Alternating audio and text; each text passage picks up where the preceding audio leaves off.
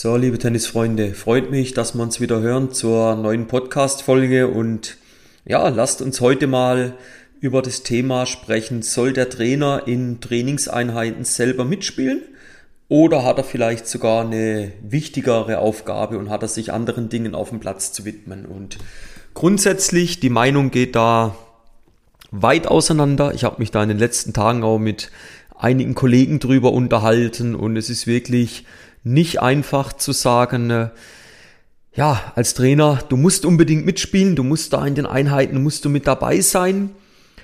Oder du musst sagen, die andere Hälfte, nee, als Trainer mitspielen, Alter, das ist ein absolutes No-Go. Das geht in Privateinheiten und selbst da sollte man gucken, dass man Sparingsspieler dazu kriegt, die das dann übernehmen. Die Meinungen gehen wirklich weit auseinander und dementsprechend bin ich auch gespannt über euer Feedback, über eure Rückmeldung, vielleicht von Spielerseite ganz interessant dann zu hören. Ja, wie seht ihr das? Was ist euch lieber? Was sind eure Pros, eure Kontras, wenn der Trainer mal mitgespielt hat oder halt eben nicht mitspielt? Trainerkollegen bei euch, wie sieht's aus? Was ist eure, was ist eure Meinung? Mitspielen? Braucht's das? Ist das wichtig? Ist das auch wichtig fürs Klima in der Gruppe oder hat der Trainer andere Aufgaben? Und da gern mal die Kommentarfunktionen auch nutzen oder mir eine persönliche Nachricht über Instagram zum Beispiel schreiben. Und dann können wir da gern mal noch tiefer weiter in den Austausch gehen. Aber wie gesagt, die Kollegen, mit denen ich schon drüber gesprochen habe, ja, ich sag mal, das ist ein äh, spannendes Thema und es ist wirklich so 50-50. Und ja, möchte euch da heute mal so meine Meinung mit auf den Weg geben. Und ich denke, man muss schon mal grundsätzlich unterscheiden. Reden wir von einer Privattrainingseinheit, reden wir von einer Einheit mit zwei Spielern am Platz, reden wir von einer Einheit mit vier Spielern am Platz, reden wir vielleicht von einer Einheit mit sechs bis acht Spielern auf zwei Plätzen haben wir ein oder zwei Trainer am Platz.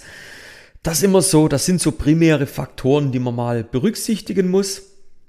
Und dann darauf denke ich, am Ende macht's die gesunde Mischung. Und ja, ich persönlich habe für mich, was war, wann war das? Das war so, da war ich noch keine 30, also das war so zwischen 25 und 30, sage ich jetzt mal. So die spannende Frage zu klären gehabt, bist du Trainer? Oder bist du Spieler?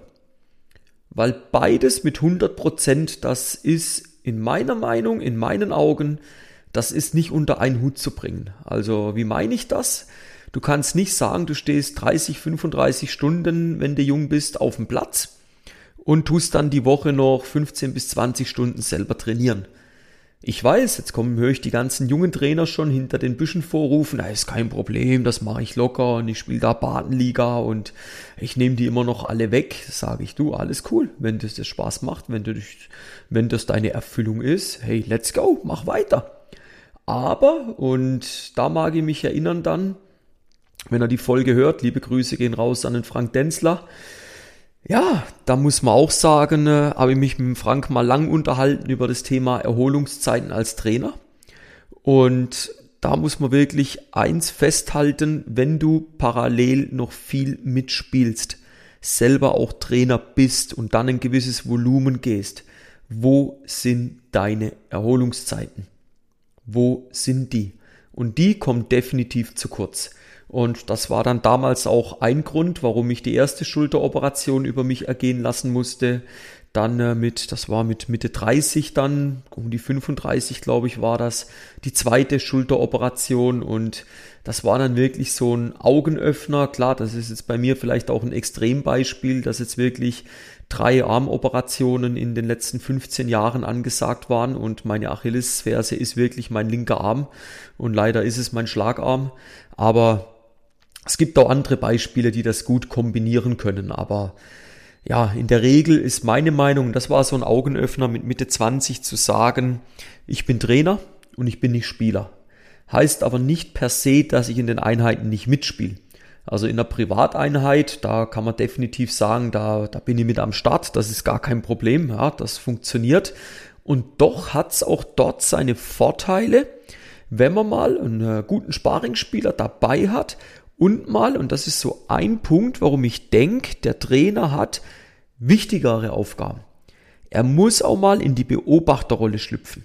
Er kann auch mal dann, wenn jetzt der Sparingsspieler mit dem Spieler X zusammen am Platz die Übung X durchspielt, kann er mal aus einer ganz anderen Perspektive mal eine, einen Blickwinkel einnehmen und kann auch mal ganz anders da die Situationen für sich bewerten und kann mal sehen, okay, wie löst der Spieler denn diese Situation?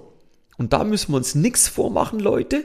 Egal was ihr für ein Level habt als Spieler, wenn du auf dem Platz stehst und mitspielst, eins zu eins, also du musst ja auch noch deinen eigenen Schlag vorbereiten. Ja?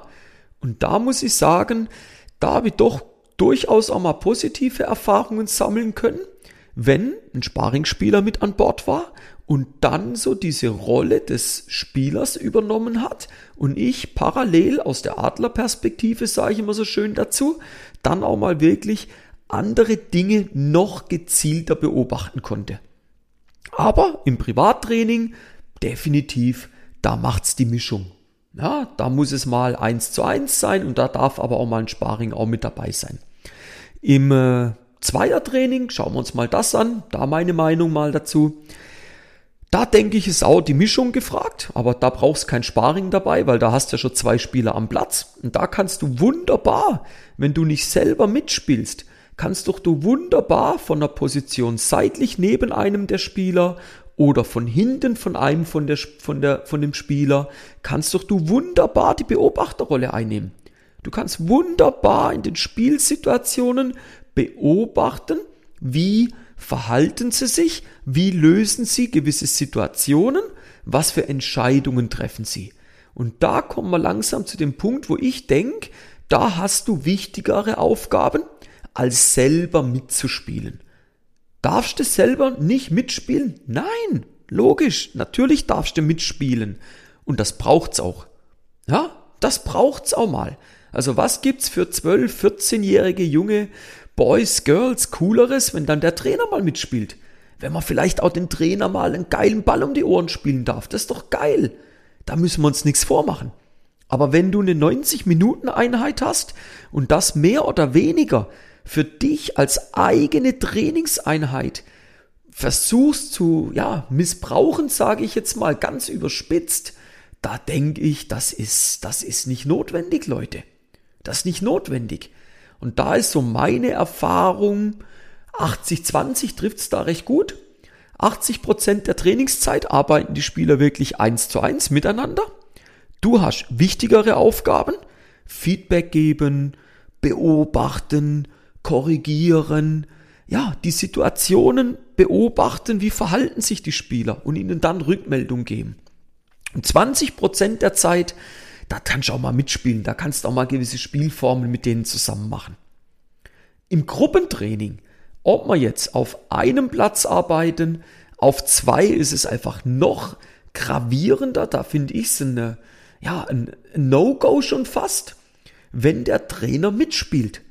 Ja, und im Clubtraining, sorry, liebe Kadertrainer, liebe Wettkampftrainer, im Clubtraining kommt es halt häufig vor, dass ein Trainer eine Gruppe auf zwei Plätzen mit sechs bis acht Spielern betreut.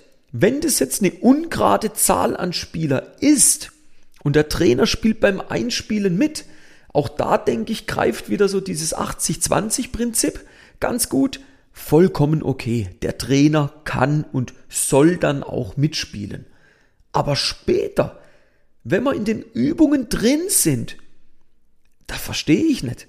Da hast du als Trainer meiner Ansicht nach die Pflicht, dass du den Trainingsbetrieb, die Qualität hochhältst und nicht selber mitspielst. Und jetzt höre ich die Trainerkollegen rufen, ja, aber Timo, äh, sieben Spieler und ich erlebe das selber auch immer wieder, wenn man mit unerfahrenen Trainern am Platz ist und sich auch austauscht. Ja, aber sieben Spieler, ja, da, da, dann gehen ja die Übungen nicht. Meine Güte, denke ich mir dann. Wo ist eure Flexibilität? Es kann doch sein, eine Achtergruppe und plötzlich fallen drei aus oder mal einer fällt aus und jetzt gehen deine Übungen nicht mehr, oder was? Ja, natürlich gehen die Übungen. Du kannst jede Übung Ja, außer vielleicht jetzt eine, wirklich eine Doppelübung. Aber fürs Einzeltennis, fürs Einzelspiel kannst du jede Übung zu zweit, zu dritt, zu viert, zu fünft, sogar auch zu sechst auf dem Platz spielen. Das wäre möglich. Ja, und wenn wir jetzt im Wettkampftraining sind und wir haben jetzt sieben Spieler auf zwei Plätze, ja, wo ist das Problem, ähm, auf dem einen Platz drei Spieler zu trainieren und auf dem anderen Platz vier Spieler zu trainieren? Dann kann es doch auch mal so aussehen, dass die drei mit dem Trainer eine gewisse Intensität höher fahren, vielleicht auch mal einen Drill machen und auf dem Nebenplatz die vier eine 1 zu 1 Übung spielen, wo zwei belastet werden und zwei haben eine kurze Pause oder haben eine kleine Sonderaufgabe nebenbei. Aber du als Trainer, gerade im Gruppentraining, du hast doch die Aufgabe, wenn du eine sehr hohe Trainingsqualität erzielen möchtest, und ich denke, das ist all euer Anspruch, ja, da müssen wir nicht drüber diskutieren, dass du als Trainer regelmäßig mitspielst. Ja? Und darf es mal sein? Logisch. Logisch darf der Trainer mal mitspielen. Aber wenn ich das dann teilweise sehe und ich habe es erst, ja, gestern wieder erlebt, wir waren zu zweit am Platz, wir waren sieben Leute, mein Trainerkollege, der hat dann gemeint, er muss wirklich eins, muss voll mitspielen. Ja, aber dann jammern wir über die hohen Temperaturen am Platz. Da denke ich mir teilweise, habt, habt, ihr den, habt ihr den Schuss nicht gehört? Und das ist dann halt auch eine gewisse Qualität von Trainern, wenn wir wissen, wie bauen wir den Unterricht auf und ganz entscheidend, was ist deine Aufgabe am Platz? Was ist deine Aufgabe am Platz? Deine Aufgabe am Platz ist es, zu beobachten, ob die Spieler die Übungen, die Übung, die du angesagt hast, so umsetzen, dass man in einem gewissen Qualitätsbereich drin bleiben. Ja? Du musst das dann doch für dich bewerten können. Kriegen die das so hin, wie du das angesagt hast? Es geht nur, wenn du beobachtest. Dann merkst du aber vielleicht auch, ah, okay, dem kleinen Willi, dem müssen wir ein bisschen Korrekturen in dem und dem Bereich geben. Ja, wie möchtest du das machen, wenn du es nicht beobachtest? Und dazu sind ja dann die nächsten Pausen da, wo ihr dann wieder entsprechend Feedback geben könnt. Und da ist es, denke ich mal, unerlässlich, dass du als Trainer in die Adlerperspektive gehst, dass du als Trainer beobachtest und dann für dich bewertest, können sie das umsetzen, ja oder nein? Woran hapert es vielleicht? Was machen sie gut? Du willst denen ja auch mal ein Feedback geben. Ja, aber über was willst du ein Feedback geben, wenn du nichts siehst? Ja, habt ihr gut gemacht. Ja, super. Ja, was habe ich gut gemacht? Ja, hm, weiß ich nicht. Ja, super Feedback. Also da muss mir auch nicht gelobt werden. Ha? Und dann eben auch Korrekturen geben und die weitere Entwicklung im Training sicherstellen. Leute, in dem Sinn, das war mal so meine Meinung. Sollte der Trainer in der Trainingseinheit selber mitspielen? Ich denke, er hat sich 80 Prozent circa seiner Zeit wichtigeren Dingen zu widmen, nämlich Sicherung der Qualität im Training und Weiterentwicklung der Spieler und Spielerinnen, egal auf welchem Niveau. Ja, auch eine 50-jährige Hobbyspielerin verdient die volle Aufmerksamkeit vom Trainer. Dafür bezahlt sie den Unterricht.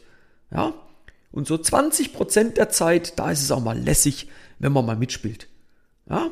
In dem Sinn, gebt mal gerne mal Feedback, wie ihr das seht. Wie gesagt, aus beiden Perspektiven gerne mal Feedback von euch Spielern, gerne mal Feedback von euch Trainern. Und ja, wenn er sagt, Timo, super Content, richtig geil, bin noch ein jüngerer Trainer und ich möchte da mal mich mit dir austauschen, möchte da mal ein bisschen, ja, von deiner Erfahrung auch profitieren. Ja, wie gesagt, ich bin seit 23 Jahren hauptberuflich als Tennistrainer unterwegs. Dann gern auch mal Kontakt mit mir aufnehmen über www.timoschwarzmeier.com. Dort einfach mal ein äh, unverbindliches, für dich kostenfreies ähm, Beratungsgespräch eingehen und dann schauen wir mal, ob ich dir helfen kann, wie wir dir helfen können. Und dementsprechend meldet euch gerne, wenn ihr da Unterstützung braucht. Und ansonsten, ihr wisst, die Podcast-Folge gerne weiter verbreiten. Wir wollen den äh, Podcast-Kanal weiter wachsen lassen. Wir wollen noch größer werden. Ja, wir sind noch lange nicht am Limit angekommen. Wir werden auch die äh, Range der Folgen werden wir weiter erhöhen. Da wird in den nächsten Wochen nochmal deutlich mehr Content nochmal rauskommen als einmal die Woche. Und in dem Sinn gerne die Podcast-Folgen an eure Kollegen, Kolleginnen, Spielerkollegen weiterteilen, Kanal abonnieren, gerne auch einen YouTube-Kanal abonnieren und zu guter Letzt natürlich, wer möchte, würde ich mich freuen, wenn er meiner Facebook-Gruppe mehr Siege als ehrgeiziger Tennisspieler beitretet. Da einfach mal auf meinem Facebook-Profil vorbeischauen, da werdet ihr dann den Link zur Gruppe finden.